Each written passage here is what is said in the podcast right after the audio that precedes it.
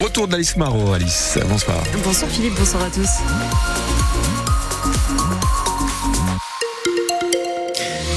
D'abord regarder vite fait un petit rappel des conditions de circulation. Je rappelle, Denis à la préfecture nous a parlé de l'accident hein, tout à l'heure sur la 25 d'Inkerque-Lille au niveau du lycée Baggio. Là, ici derrière la radio, je vous le disais, secteur Baggio. Attention, il y a trois véhicules en cause, deux qui attendaient le, le, le dépannage, le remorquage. Donc c'est un petit peu compliqué. Et puis à l'instant, vous nous avez donné cette info, une perte de chargement sur la, la 2 en direction de Bruxelles, juste avant la jonction avec la E19. Et donc euh, voilà, les, les, personnes sont sorties du véhicule pour récupérer les objets euh, qu'ils ont perdus. Donc attention, ça roule très bien sur secteur-là. Donc euh, ça freine un moment, ça surprend. Et attention de ne pas accrocher ces personnes qui sont euh, sorties des véhicules, hein, bien évidemment. Voilà pour les deux infos importantes. Côté euh, météo, nuages et pluie au programme ce soir. Oui, attention sur la route. Hein, il peut y avoir quelques averses, notamment sur la côte. Ça reste bien chargé au niveau du ciel avec des gros nuages sur tout le nord et sur tout le Pas-de-Calais et des averses donc à partir de ce soir qui vont se généraliser dans la nuit.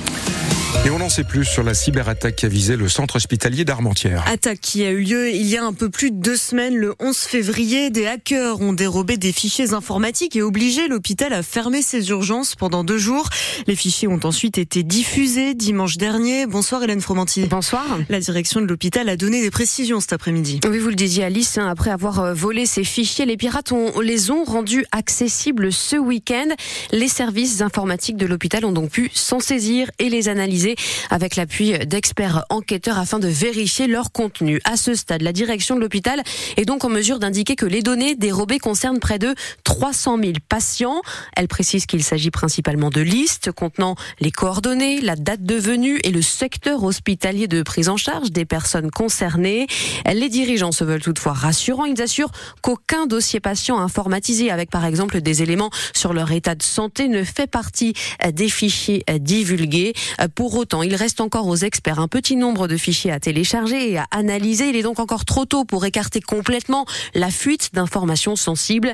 L'établissement hospitalier tiendra personnellement informer tous les patients concernés des prochaines avancées dans ce dossier. Merci beaucoup Hélène Fromanti. On retrouve toutes ces informations sur notre site hein, francebleu.fr.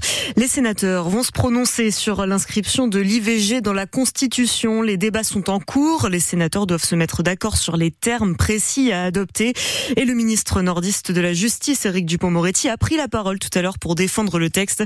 Le gouvernement veut éviter qu'une majorité future puisse mettre à mal la liberté des femmes à disposer de leur corps, dit-il. Encore trois semaines d'attente pour les salariés de Valdune. Le tribunal de commerce de Lille prendra sa décision sur la reprise des sites de Lefrancouc et de Tris-Saint-Léger le 20 mars. Ce matin, l'unique candidat à la reprise Europlasma a pu présenter son offre. Le groupe pré prévoit de reprendre 178 des 309 salariés des deux sites nordistes du fabricant de roues pour train et d'y injecter 15 millions d'euros. Les habitants du Montreuilois peuvent souffler un peu. Ça y est, la décrue de la Canche commence. Le fleuve repasse en vigilance jaune. Il n'y a plus aucun cours d'eau en orange dans le Pas-de-Calais.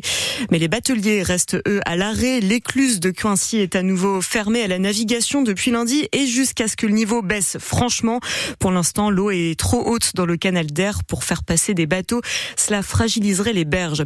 L'enquête qui vise PPDA est élargie. L'ancien présentateur est déjà mis en examen pour viol et l'enquête se penche maintenant sur deux autres viols et une agression sexuelle dénoncée par trois femmes différentes, des faits présumés commis entre 2007 et 2018.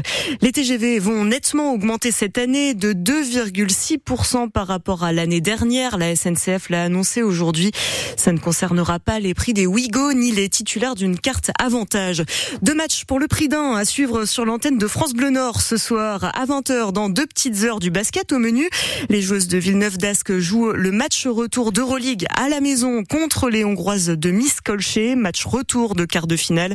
Et puis à 21h, c'est du football. Valenciennes se déplace à Rouen pour décrocher une place en demi-finale de Coupe de France. Tout ça, ce sera à suivre en direct et en intégralité sur France Bleu Nord.